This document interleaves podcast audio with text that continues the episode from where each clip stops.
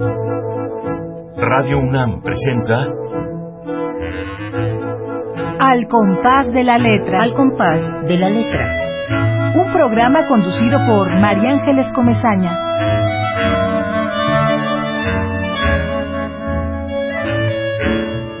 Sí, la UNAM, Radio UNAM, invita a un nuevo compás, al compás de la letra. Hoy inicia el viaje, acompáñanos. El itinerario indica que llegaremos a varios puertos. Seguiremos la ruta insólita de una palabra. Una palabra nos puede llevar al bosque, a la selva, nos puede romper el corazón, nos puede revivir, hacer que volvamos a nacer. Navegaremos por la intimidad de una carta, nos vamos a meter entre las letras de eso que palpita en las cartas de amor. Miraremos los puntos cardinales del ayer prendidos en los viejos suplementos de los periódicos que guarda la Hemeroteca Nacional allá en la biblioteca central de nuestro. Queremos papelear hundirnos en las páginas sepia de aquel papel revolución que ya se está deslavando, por cierto tomaremos también esos libros calentitos, recién salidos del horno, para que todos sepamos que ya salieron a la luz y que son parte del universo preclaro de la imaginación y el pensamiento haremos una tercera llamada, ahora sí que con nuestro magnavoz, para que no se pierda nadie la enorme cantidad de conferencias, congresos, encuentros, concursos que cada semana se organizan en nuestra magna casa de estudios. Acompáñanos. Este programa ahora sí es para todos. Solo necesitas un lápiz y un papel, porque en esta travesía se vale escribir, se vale dar vuelo a la imaginación, se vale soñar para llegar siempre al punto de partida, al compás de la letra. El mar, el mar. Dentro de mí lo siento. Ya solo de pensar en él tan mío, tiene un sabor de sal mi pensamiento. Pausas José Gorostiza.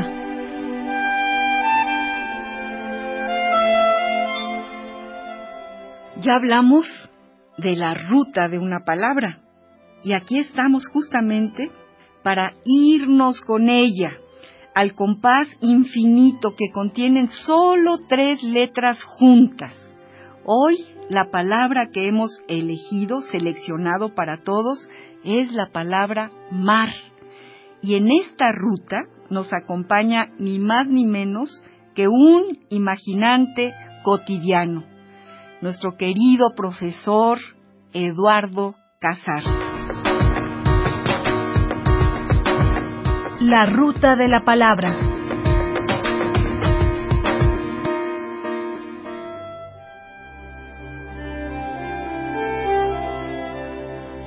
Mar Estado de ánimo de quien lo mira.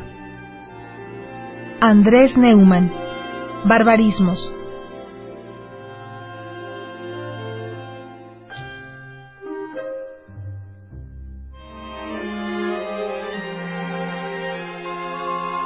Aquí en la isla, el mar y cuánto mar se sale de sí mismo a cada rato.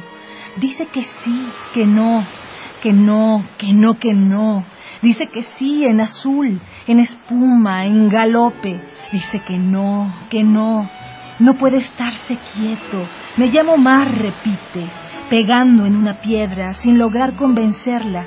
Entonces, con siete lenguas verdes, de siete perros verdes, de siete tigres verdes, de siete mares verdes, la recorre, la besa, la humedece y se golpea el pecho repitiendo su nombre.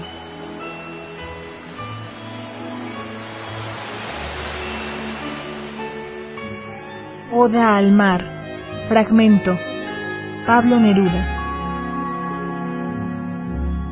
y vamos a pedirle a Eduardo Casar que nos hable de su mar, de su mar particular, de su navegación en ese mar que trae adentro y que a veces nos invita a internarnos y que desde luego eh, navegamos con él cuando leemos su poesía. Gracias, Eduardo, gracias por estar aquí con nosotros. No, gracias por invitarme, María Ángeles, me da muchísimo gusto eh, siempre los programas sobre literatura, sobre letras, sobre palabras, creo que nos sirven a todos porque es un patrimonio de todos. ¿no? Eh, incluso tengo por ahí un librín que se llama Mar Privado, fíjate. Ahorita lo acabas de, de, decir. Después de escribir un, tiempo, me di cuenta que había mucho mar en mis poemas. Entonces dije, ah, caray, me voy a Veracruz. Me fui, me instalé en un eh, hotelito y enfrente había un comedero ahí con unas mesas de metal y me puse bien pertrechado de cuadernos y todo. Dije, ahorita va a ser un derrame aquí impresionante, eh, hasta antiecológico. Y pasaba un media hora y pasaban dos cervezas y pasaba otra media hora y yo nada, nada, nada. Y en eso apareció un pedazo de llanta en una ola y entonces dije, ah, caray, el asfalto y no sé qué, y escribí un poema muy citadino, muy urbano, muy lleno de smog. Eh, y ahí, moraleja, para escribir del mar es mejor tener una pared enfrente. Teniendo el mar, el mar vivo ahí, este, palpitante, lo que haces es contemplarlo, ¿no? En cambio, el mar cuando te sale en un texto, te sale más bien como un mar imaginado, ¿no? A mí me gusta mucho el mar, creo que es una, que es la gran cosa, es la gran cosa azul. Está lleno de connotaciones, tiene horizonte, tiene profundidad, tiene vida, movimiento, orillas, eh, viaje, todo lo que significa. ¿no? Y entonces, bueno, lo que he hecho es dejar entrar el mar cada vez que sale, tanto el mar eh, este, el de afuera, el mojado, el salado, que por cierto no es porque se le saló a Dios, bueno, las primeras cosas que hacía, entonces pues, se le saló. Aunque siendo Dios pudo haber echado para atrás el asunto, pero bueno, ya ven cómo es. Ya le urgía descansar. Ya le urgía descansar. Sí, y este, eh, y entonces tengo poemas sobre el mar interior y el mar de, afuera. ¿no? no nos hace falta eh, tener esa envidia profunda que de repente tenemos por no vivir en el Caribe o por no vivir en las playas de Acapulco, desde la Condesa, desde San Bernabé, desde la montaña, desde la Jusco, tenemos nuestro propio mar.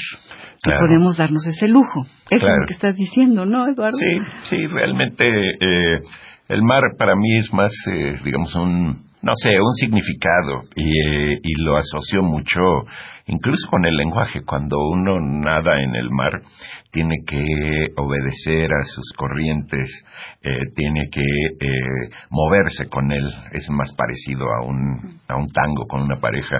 Nadar en el mar no es lo mismo que nadar en un albergue.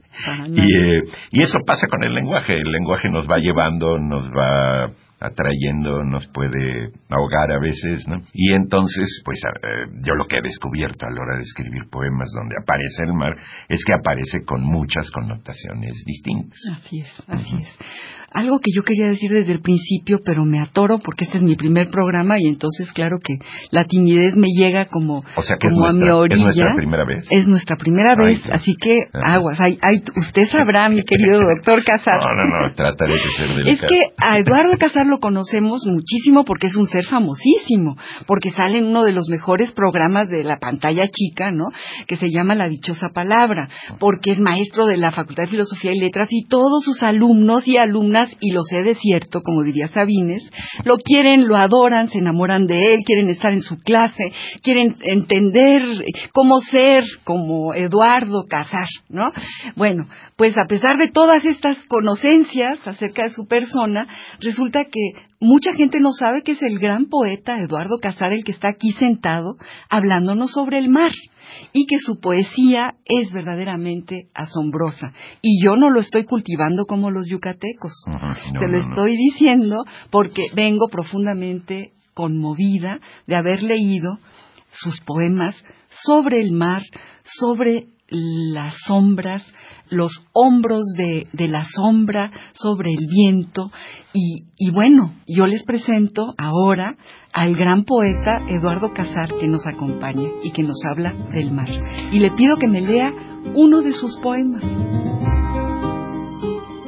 Al mar le debe remorder la conciencia, no por los náufragos que se embarcan sabiendo, ni por el juego lubricado entre unas bocas y otras bocas mayores ni por las agotadas gaviotas que renuncian, sino que a veces una mirada se va distraída sobre la superficie y la tela se rasga aunque no quiera, la mirada zozobra, el horizonte restaña y finge, calma eterna.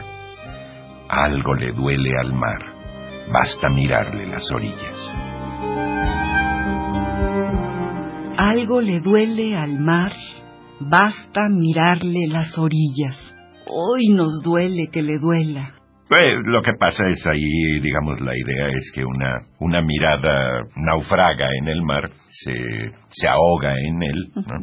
Y eh, a mí siempre me llama mucho la atención cómo es el mar de constante. ¿no? eh, cada vez que veo el mar recuerdo una, unos versos de Ferreira Gullar, el poeta brasileño, que dice, el mar con sus pistones azules y sus martillos blancos.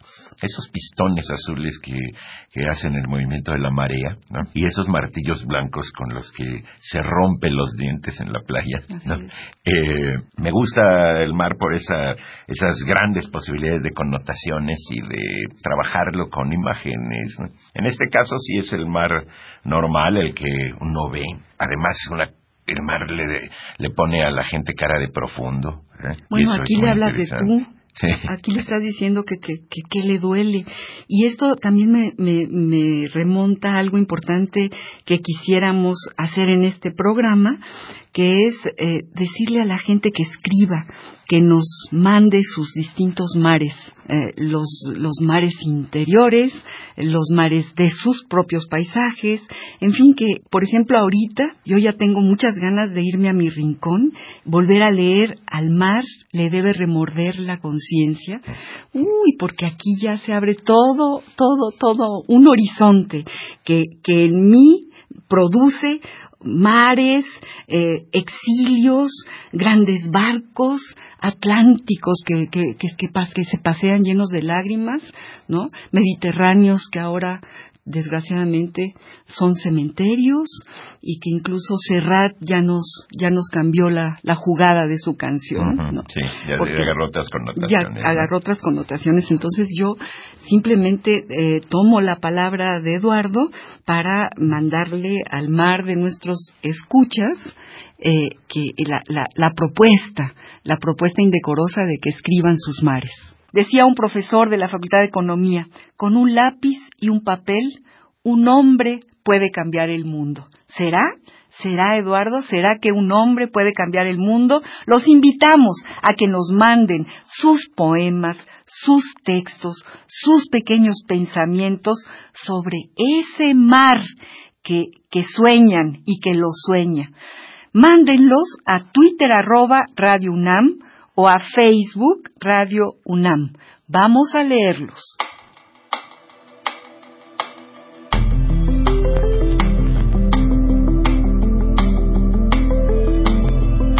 Al compás de la letra.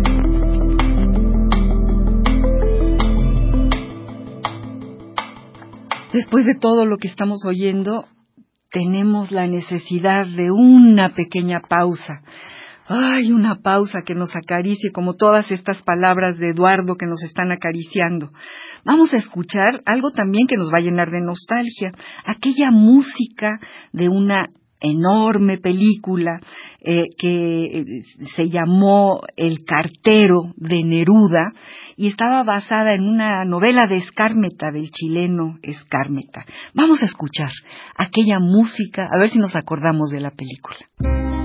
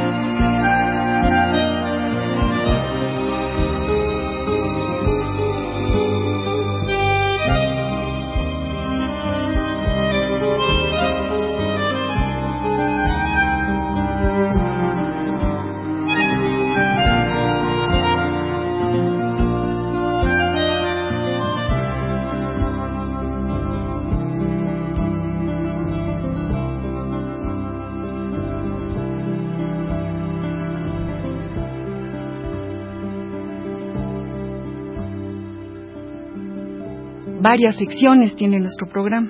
Una de ellas que nos remonta a una nostalgia. Y nos fuimos a nadar hablando del mar a la hemeroteca de la UNAM, uy, uy, uy, la gran hemeroteca, eh, que nos prestó sus maravillosos eh, guardados eh, extraordinarios suplementos culturales y nos fuimos a ver qué pasaba en aquel momento, qué papel tenían los suplementos culturales, qué hacía Efraín Huerta con sus libros y antilibros en aquella página amarilla de los años 70, o qué hizo Batis, el tremendo Huberto Batis, eh, armando el sábado con su cajón, eh, que le llamaba, ¿cómo le llamaba el cajón?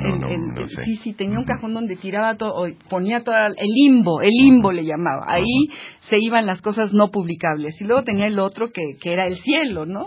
y, en e, y, él retomaba de ese cielo lo que sí iba a publicar. Bueno, pues en esta, en, en, en estas ganas, en esta terquedad de no perder eh, el papel amarillo, eh, le pusimos papeleando, porque también nos peleamos con las páginas que se están rompiendo, y tenemos esta, esta sección, y recordamos a Efraín, a Efraín hablando de sus amigos, a Efraín Huerta hablando de su librero, allá en Polanco donde él vivía, que alguna vez, no se sabe si por un pequeño temblor o porque ya tenía demasiado peso, se le cayó encima y entonces el Laruz ilustrado le, le, hizo un chichón y la UTEA no se diga lo que le hizo y bueno, todos estos cuentos, ¿no? De, de, Efraín Huerta, ahí están, ahí están y estamos papeleándonos en estas historias.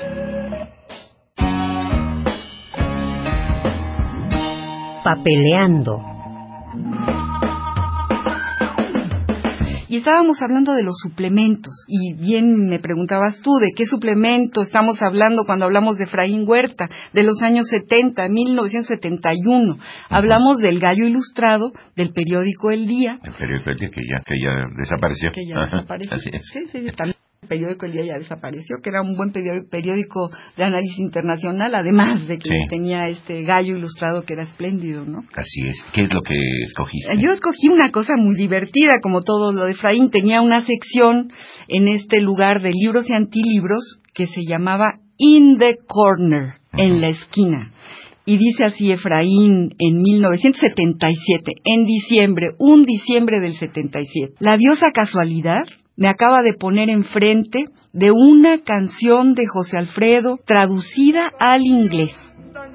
¿Quién no llega a la cantina exigiendo su tequila, exigiendo su canción? ¿Quién no llega a la cantina? Y ahí les va la traducción. In the corner of bar, empieza, dice Efraín, empieza así. Who hasn't gone into a bar and demanded his tequila, demanded his favorite song. y sigue Efraín Huerta diciendo, cuando llegamos al final, que toquen otra vez la que se fue. El traductor escribe, they play again, she who went away. y, las, y las cenizas de José Alfredo allá en su tumba de dolores se estremecieron de pavor antiimperialista, pero así y todo, el hombre sigue siendo el rey. ¿No te parece no, fantástico? es chistosísimo eso, porque lo que pasa, y, pasa con las letras de las canciones y con los poemas, que a la hora de traducirse, eh, como se pierde mucho, eh, depende qué idioma, etcétera, eh, la musicalidad, si yo pudiera, mocito, ese trato se cerraba de Lorca, ¿no? If I could, young men, this deal will be clinched. Suena a, Clint Eastwood, es una barbaridad, ¿verdad? John Little Men, además, mocito. Sí, no, no, no, no, tremendo, es como cuando íbamos a las películas, ¿no? Y, y, y, las doblaban, era fantástico también, las películas mexicanas, este, o las peli sí, dobladas con la fe, ¿no? Y, y, en la jerga hispana, pues sí, también nos doblábamos de la risa. Pero bueno, solo a Efraín se le ocurre tomar esta cita, ¿no? De la canción de José Alfredo. Y así se la llevaba Efraín en su, en sus, en su sección, en sus cuatro columnas, libros y antilibros.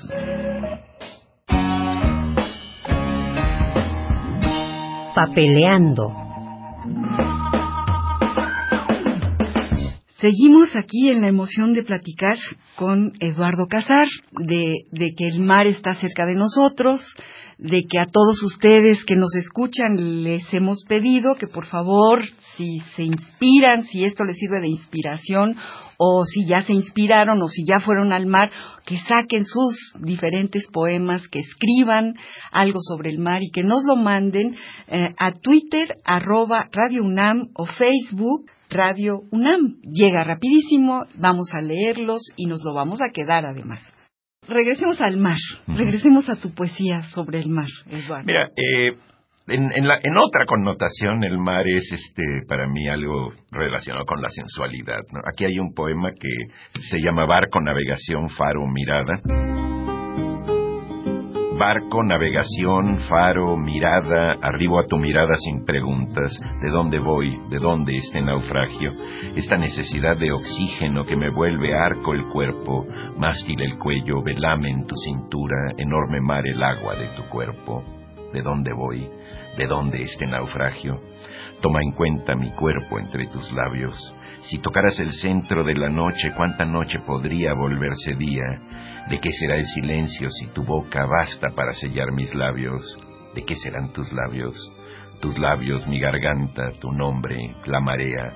Si la marea no fuera tu cintura, si dejaras por fin tu ropa, si la hicieras caer, yo te acompañaría, como mis manos van, mi boca y mi saliva, como para nacer o entrar al mar. Y si yo fuera el mar, y si afuera del mar no hubiera más arena que la extendida playa de tu cuerpo, Nado, atravieso, surjo, me sumerjo, de dónde voy, de dónde este naufragio. Se trata de mi piel tratando de encontrarse, encontrar a la tuya, la roca que define su peso entre la espuma. Este peso, esta sangre, esta temperatura se encarama a la tuya y le mira los ojos. Si tu piel encadena su cimiento adentro de mi piel y la traspasa, si tú lates deprisa y me apresuro, otra marea levanta las preguntas. Si en la penumbra duro lo que duras, porque dices también te necesito. ¿De dónde voy? ¿De dónde este naufragio? Si tú fueras mi punto de partida, aunque hubiera llegado, partiría. Esta es pues la otra connotación de mar. mar como, como movimiento, como sensualidad, como cuerpos. ¿no? A mí el mar me, me llama mucho la atención. Eh, eh, eh, cuando era niño trataba de detener el oleaje con las manos, ¿no? Y no podía. Y entonces decía, a la próxima ola sí voy a poder. Y, ahí insistía. Entonces en, eso me la pasaba yo realmente muy entretenido. Ahora lo hago igual nada más que con palabras. ¡Ay, qué bonito, qué bonito poema! Qué ganas de releerlo y volverlo a leer. Y efectivamente te, nos, nos sentimos en tu orilla una vez que leemos ese poema espléndido, Eduardo. No sé ni qué decirte. Y todo esto que dices de, detener el mar, cuando eras niño, te imagino con tus manos pequeñas y, veo, me explico por qué tienes la nieta que tienes. ¿no? Seguro ella sí que detiene las olas del mar. Sí, sí, sí. ella sí, puede. Tengo no, dos, bueno, por cierto. Tienes dos, pero bueno, la que yo conozco. Sí, la que tú conoces es este es este Natalia y tengo otra que se llama Vesper y este y las dos son muy este muy vivas. Qué bonito poema. Regreso al poema, regreso al poema, regreso a tu infancia, regreso a esa mirada eh, de, mar. Eh, recuerdo también a Antonio del Toro en su poema Pie de la Cuesta, eh, también Em, es Veracruz y es ese mar que pues que escribe muchas cosas en nuestra historia, ¿no? En la historia mía, por ejemplo, de los del exilio, mis padres llegaron en el Marqués de Comillas y mm. atravesaron el Atlántico después de la Guerra Civil, en fin, pero este es realmente eh, eh, ese mar que tenemos adentro y, y, es y esa digamos libertad que nos da la letra y la palabra para volvernos mar para entender que somos ese mar y que lo que le sucede al monstruo nos está sucediendo a nosotros. Sí, a mí me gusta mucho también pensar en los contrastes entre los mares, ¿no? Las, eh, el mar más oscuro que he visto es el de Valparaíso. Casi así como Sí, tu, sí, sí, tu saco color azul marino. Ahí fue cuando dije de dónde viene el azul marino. Y el mar que a mí me fascina es el Caribe. También, también. Con una transparencia y una. Bueno, docilidad. Claro, ya he enojado, quién sabe cómo es. Pero este... ya, este, como diría Luis Ríos, duele tanta transparencia, duele tanta belleza, duele tanta, Fíjate duele que curioso, mencionas a Luis y este poema tiene resonancias de de eh, de un poema de, de Luis que habla de, de que si fuera al mar, ajá. Aquí lo tengo. a veces se piensa A en veces el mar, se piensa eh, en el mar. cuando yo me decida, etcétera. Sí, este, Eh, es- es- es- subjuntivos. lo le- este ese poema digamos con- eh, gravita sobre este que acabo de leer. Y, y fíjate qué cosa, que yo lo tengo aquí, para mí es un poema fundamental, Es casi me lo, me lo sé de memoria. Eh, en una de sus estrofas dice, porque, porque todo es si yo pudiera, si hubiera, Sí. si por fin me decidiera decirme a mí mismo, voy al mar, ¿no? Y, y, y, sa- y- y saliera de, de mi casa y bajara las escaleras y me fuera a comprar un cigarro y fuera a la estación del tren y, y viera pasar casas y casas y casas de la ciudad, algo así, me, lo, estoy, me, me lo estoy diciendo de memoria. y diga, y, y diga, me voy al mar. Pero después de tanto hubiera y tal, dice algo que me parece fantástico Sí. que dice, yo sé la pena de los subjuntivos porque tampoco saben ir al mar. ¿No? Eso es sí, genial. sí, sí. Y ¿no? Pero a mí no me gusta el mar, después se enoja. Porque yo soy de un pueblo tierra adentro, con sus aperos, sus labradores, tal y tal. Bueno, sí. Hace un Este, contraste Y es, y es un poema que efectivamente se hermana, y aquí lo ponemos en, en la mesa, se hermana. Que a mí, digamos, un pie eh, para entrar a la poesía es precisamente el sí condicional. Si a cierta altura yo hubiera dicho sí en vez de no, ese es un poema de Pessoa. ¿No? Sí. Y este, este, este sí condicional de, de Luis Ríos, eh, a veces se piensa en el mar, ese es el título. Ese es el título. Sí. A veces se Eh, piensa en el mar. eh, a mí me pone en un, eh, en un estado realmente como, como poético. Eh, muchos poemas, tú lo sabes muy bien porque escribes, eh, surgen de un cierto tono que nos da un enunciado. ¿no? Así es, así es. Y es increíble lo que sucede en la piel cuando, cuando te toca un poema, ¿no? Cuando Sí. un poema llega a tus orillas. Seas quien seas, escribas o no escribas, ¿no? Algo pasa en la memoria, se queda. Se queda el ritmo, se queda, digamos, este, la musicalidad, se queda la esencia, el aroma, la atmósfera. Hay algo. Te metió en su poema, te llevó a su propio mar, a su soledad, porque a mí, a, a mí también me evoca muchísimo eh, el, el tema del mar, eh, la, pues La la, soledad. soledad. Ese poema que tienes tú, que habla precisamente de, de, de la soledad, ¿no? Aquí, aquí está lo de la soledad. Es un poema de Esto. noción de travesía. Ataque y contraataque. Este Ah. es el que yo te decía. Tu soledad requiere de tu vida para quebrar sus- su muerte. No la abandones, no la abandones. Fíjense nada más. Es tu deber alimentarla, verla crecer y reproducirse entre otros hombres. Tu soledad debe estar despierta. A mí me impresiona muchísimo este poema, Eduardo. A mí me gusta y ese me poema. bota al mar y porque además me parece valiente, ¿no? Me, me- me- realmente me, me conmueve. Esta es una defensa de la soledad, porque la soledad tiene muy mala prensa. Y este, y yo dije una vez, eh, bueno, ¿qué pasa cuando uno eh, partió de la sombra? Eh, ¿Qué pasa cuando uno se muere y a dónde se va la sombra? ¿Sí? La sombra se supone que se acuesta con uno en un enorme abrazo. Pero la soledad eh, también eh, puede uno hacerla que se reproduzca en los demás y que eh, eh, y que muestre todas sus caras positivas. La soledad es eh, la madre de todas las poesías, ¿no? en, en cierto sentido. ¿no? Sí, sí, sí, sí, sí.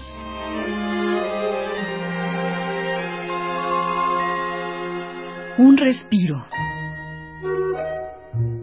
Un pedazo de música, un trocito de música allá en la película de Il Postino que nos llenó de nostalgia.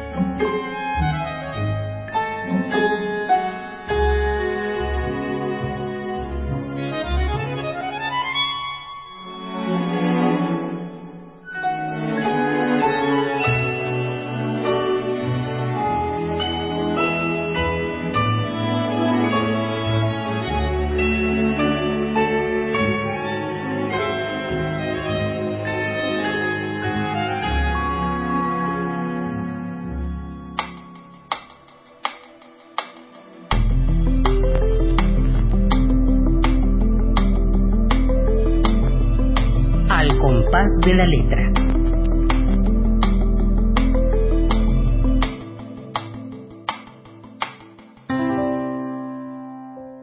Epistolario. Domicilio conocido. Digamos que estamos este, hablando de, la intimidad de la intimidad, ¿no? Porque, bueno, las cartas son una, una intimidad eh, muy especial, muy particular. Entonces, vamos a, atacar, a buscar esas cartas que se han escrito hace muchos años y que son dignas de, su lectura para conocer eh, la otra fase, la otra orilla de escritores como como, Rulfo. ¿no? Sí, eh, la carta eh, es también algo que, que, hace que quien la escriba se conozca más a sí mismo, porque la carta tiene esta cuestión de también de la soledad y de la paciencia y, y a la hora de estar escribiendo uno encuentra recuerdos, encuentra asociaciones que si lo hace rápido no las cultiva, las desecha. ¿sí? Un poquito el Twitter es como el equivalente al telegrama antes, ¿no? ¿Sí? Y este y la carta pues es ahora digamos el equivalente al, Facebook o algo así, ¿no? Donde uno puede extenderse más, pero como que la sensación de que el aparato está prendido mientras alguien está escribiendo lo apresura, es como si le estuviera diciendo apúrate, apúrate, apúrate. En cambio la carta, estas cartas como las que dices, eh, eh, eh, son, son momentos de, reposo, son oasis. ¿no? Y, vamos a leer un, un fragmento de esta carta de Juan Rulfo a su esposa Clara. México, enero 10 de 1945. Muchachita, no puedo dejar pasar un día sin pensar en ti. Ayer soñé que tomaba tu carita entre mis manos y te besaba. Fue un dulce y suave sueño. Ayer también me acordé de que aquí habías nacido y bendije esta ciudad por eso, porque te había visto nacer. No sé lo que está pasando dentro de mí, pero a cada momento siento que hay algo grande y noble por lo que se puede luchar y vivir. Ese algo grande para mí lo eres tú. Esto lo he sabido desde hace mucho. Más ahora que estoy lejos, lo he ratificado y comprendido. No, no es fácil querer mucho. Juan. Epistolario Domicilio conocido. conocido. Estamos llegando al final, llegando a esta orilla y queremos que nos cuentes algo más sobre el mar, que nos leas algo más sobre, sobre esta, que nos hables un poco de la ruta de esta palabra mar, además de que ya nos has llevado a sus paisajes. A mí me gusta mucho también la cuestión de lo individual que es cada ola. Escribí este poema que se llama Esa ola, que es que sí, sí, sí, sí. Si tomamos una ola, la escogemos con pinzas entre todas y nos fijamos atentamente en su personalidad de ola, en su perfil preciso y su manera de hacer la curva que la vuelca hacia adentro de sí misma, y le medimos los decibeles que va desenvolviendo y la cauda de espuma y el diámetro de cada burbuja que la forma, cada línea de su hidrógeno doble que se revuelca y juega con pulseras de sal, con esa gracia exacta y con esos colores, Dios, esos colores, con esa forma suya de rendirse, esa ola es una vida singular. Mira cómo se rompe y se va declinando como la rosa rosa en el latín, cuánto dura. Es como un enunciado que ya no puede desliarse en los labios. Otra ola la está sustituyendo y se va levantando de sus cenizas líquidas. No es la misma, pero es otra ola. Claro, el mar sigue impresionante, gastando sus orillas con ese gesto azul de capital eterno. Pero esa ola la nuestra jamás volverá a repetirse. Todos somos una ola, nos revolvemos ya en el mar y nuestras vidas son los ríos que van a dar en el mar, que es el morir, etcétera. Pero eh, lo bonito es, no sé, ese, ese momento, ese instante que es precisamente lo que lo que trata de, de apresar, de aprender con la hacha intermedia eh, el poema, ¿no? La biografía de un instante, la biografía de una ola. Gracias Eduardo, de veras, gracias por haber venido a este programa, por estar con nosotros, por enseñarnos, por leernos tu poesía, por llevarnos a tu a tu mar, ¿no? A la intimidad de tu mar. Muchas gracias, Eduardo Casar. Regresamos.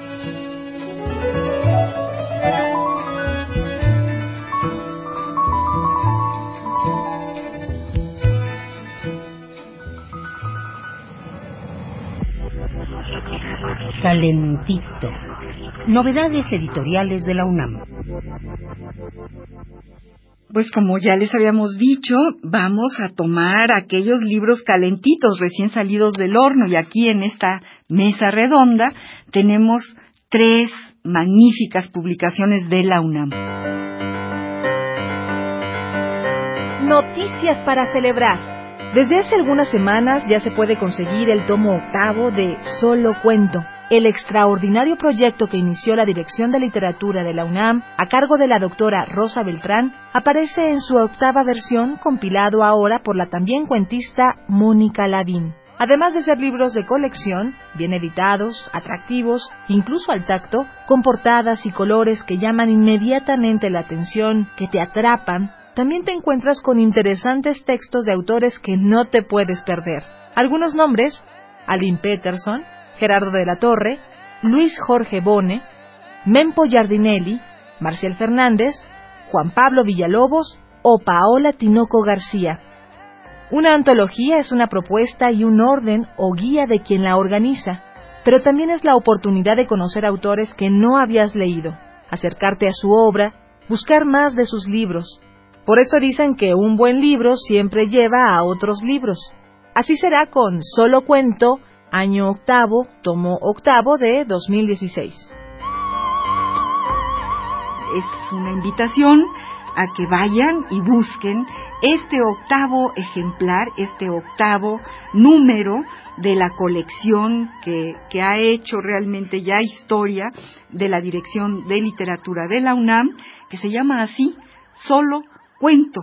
Recuerdo que Carlos Illescas, en algún momento hace muchos años, eh, tenía un libro que decía, solo se los cuento. Es decir, se parece, o sea, me llega a la memoria mi querido Carlos Illescas y desde luego los invito a la lectura de esta antología. Ya me, me, me, falta tiempo, ya tengo ganas de irme a mi, a mi rincón a, leer el primer cuento de, de, esta antología.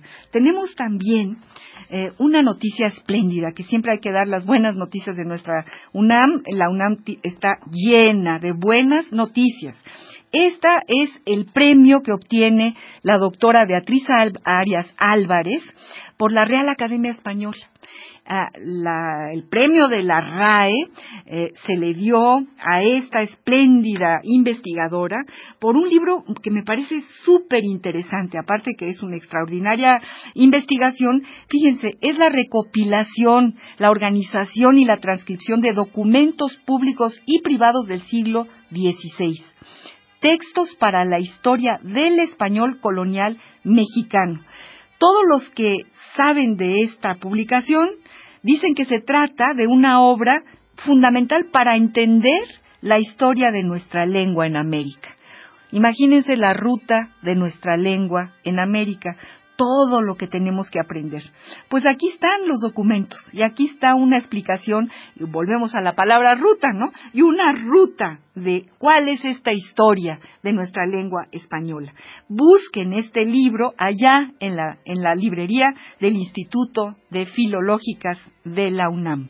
Y también tenemos la noticia de que el acta poética, Uyuyuy, esta gran, gran, gran revista, eh, número 37, Narración y Crimen Organizado, esta revista acaba de salir, eh, la de julio y diciembre del 2016. Estoy segura que hay muchísimos investigadores que la, estuvieron esperando, que ya la están leyendo, y para todos aquellos especialistas en temas verdaderamente diversos como narración y crimen organizado de Diego Chainbaum, como las exploraciones de la amnesia colectiva en torno a la violencia de Estado eh, de Daniela Blecher, en fin, como un montón de artículos, todos indexados, esta es una gran revista, todos especializados, todos interesantes. Hay aquí, por ejemplo, Juan Bañuelos y Abigail Bojorquez, La poesía como resistencia y representación social, de Gerardo Bustamantes Bermúdez. Suena muy, muy interesante. Ahí están estas tres publicaciones calentitas, recién salidas del horno. Este de Beatriz Arias no está tan recién salido, pero el premio sí. O sea, el premio está calentito. Recién se lo entregaron a nuestra querida doctora Beatriz Arias.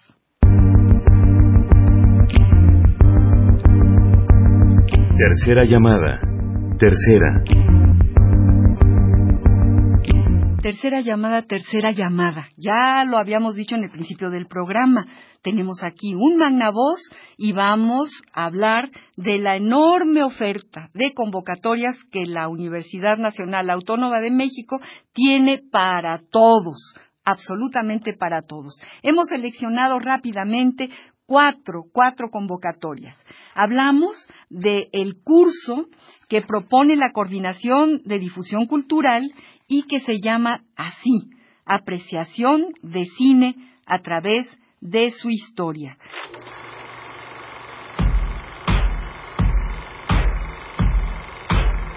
Curso de apreciación de cine a través de su historia.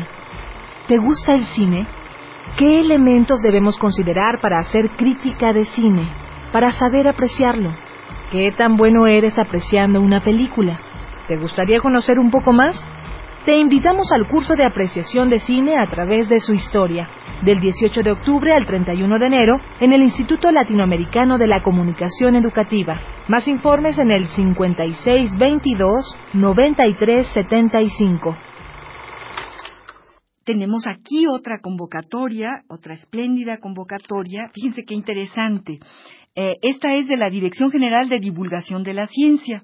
Nos está invitando a la fiesta de las ciencias y las humanidades que hace cada año. En, esta, en este, en este año del 2016, será el 21 y el 22 de octubre, empezará a las 9.30 horas. Y para mayor informes, pueden ustedes meterse a la página dgdc.unam.mx. Tenemos también otra convocatoria en, en este caso del Instituto de Investigaciones Filológicas, que tienen una línea de investigación muy interesante y van a, están proponiendo, están, están llamándonos a acudir a un taller eh, con el título Lógicas del Descubrimiento y Creatividad en las Ciencias. Yo creo que puede haber aquí temas realmente espléndidos. Este taller se llevará a cabo el miércoles 19 de octubre de las 9 de la mañana a las 7 o 8 de la noche y el jueves 20 de octubre de las 10 de la mañana a las 7 de la noche. Puede consultar el programa completo en la página http lógica-heurística.blogspot.mx.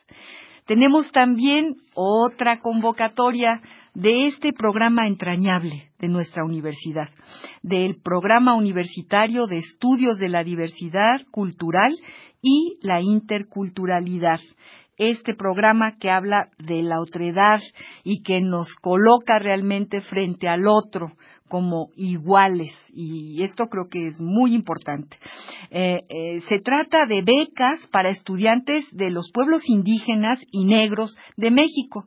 Todos aquellos estudiantes que vienen de lejos, de sus comunidades, de sus rancherías, de sus pueblos profundos de nuestro país y llegan a hacer una carrera universitaria, tienen derecho a una beca. Así que pónganse las pilas. Eh, háganselo saber a sus compañeros indígenas que pidan esta beca porque es un espléndido apoyo de nuestra universidad. Y sobre las becas, eh, tenemos esta última convocatoria de la que vamos a hablar, que es justamente la convocatoria abierta en el portal del becario. Todos los estudiantes seguramente tendrán posibilidad de obtener una beca. Eh, vayan a la página www.becarios.unam.mx y ahí está la oferta. Y seguramente si ustedes tienen todas las características que estas convocatorias piden, serán ustedes eh, poseedores de una de estas magníficas becas.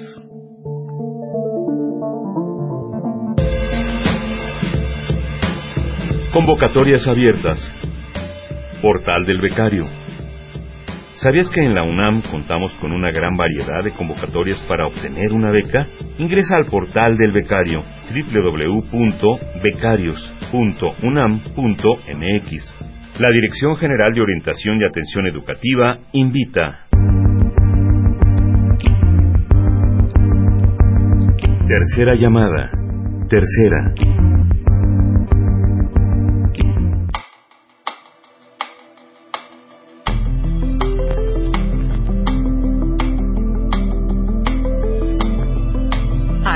De la letra.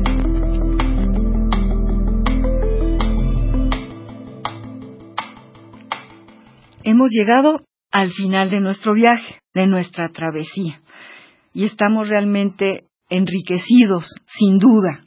No nada más yo, sino allá enfrente, los productores de este programa, los que están en cabina, todos estamos conmovidos con lo que acabamos de escuchar y lo que acabamos de recibir recibimos a Eduardo Casar, recibimos la ruta del mar, nos metimos en sus orillas, escuchamos poemas, convocamos a una oferta cultural espléndida de nuestra universidad, hablamos de sus libros y nos tenemos que ir, tenemos que decir adiós porque siempre hay un final para que haya otro principio. Entonces les decimos adiós hasta el próximo viaje que intentaremos al compás de la letra tomarnos de la mano del viento, cuya ruta nos tendrá muchas sorpresas preparadas.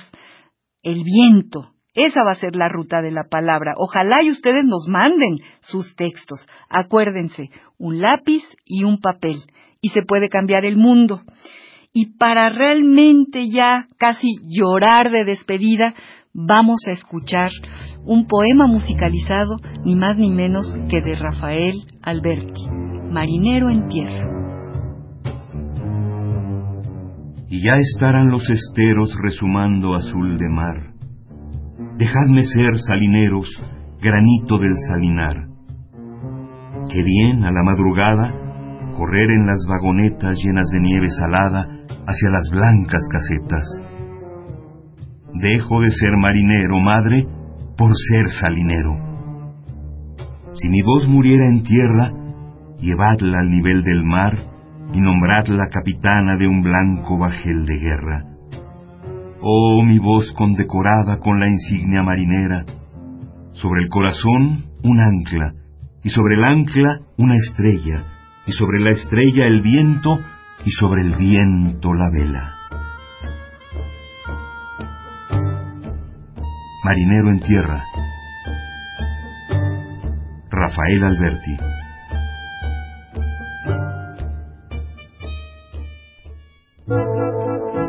Radio UNAM presentó Al compás de la letra. Al compás de la letra. Un programa conducido por María Ángeles Comezaña.